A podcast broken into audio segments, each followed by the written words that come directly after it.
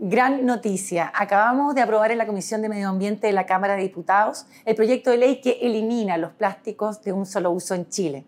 Con esta ley, a los seis meses de su publicación, quedará prohibida la entrega de cubiertos plásticos, revolvedores, bombillas, el plumavit en todos los locales de comida del país. Este proyecto se suma a la ley que eliminó las bolsas plásticas del comercio y nos permite dar otro paso fundamental en el cambio cultural que necesitamos para un Chile más limpio y sustentable. El proyecto también prohíbe que los deliveries de alimentos preparados entreguen plásticos, salvo que se trate de compostables.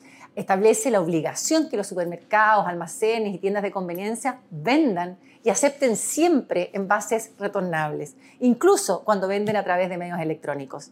Asimismo, establece la obligación de que las botellas plásticas sean hechas en base a plástico recolectado y reciclado en Chile, potenciando así la industria del reciclaje en nuestro país.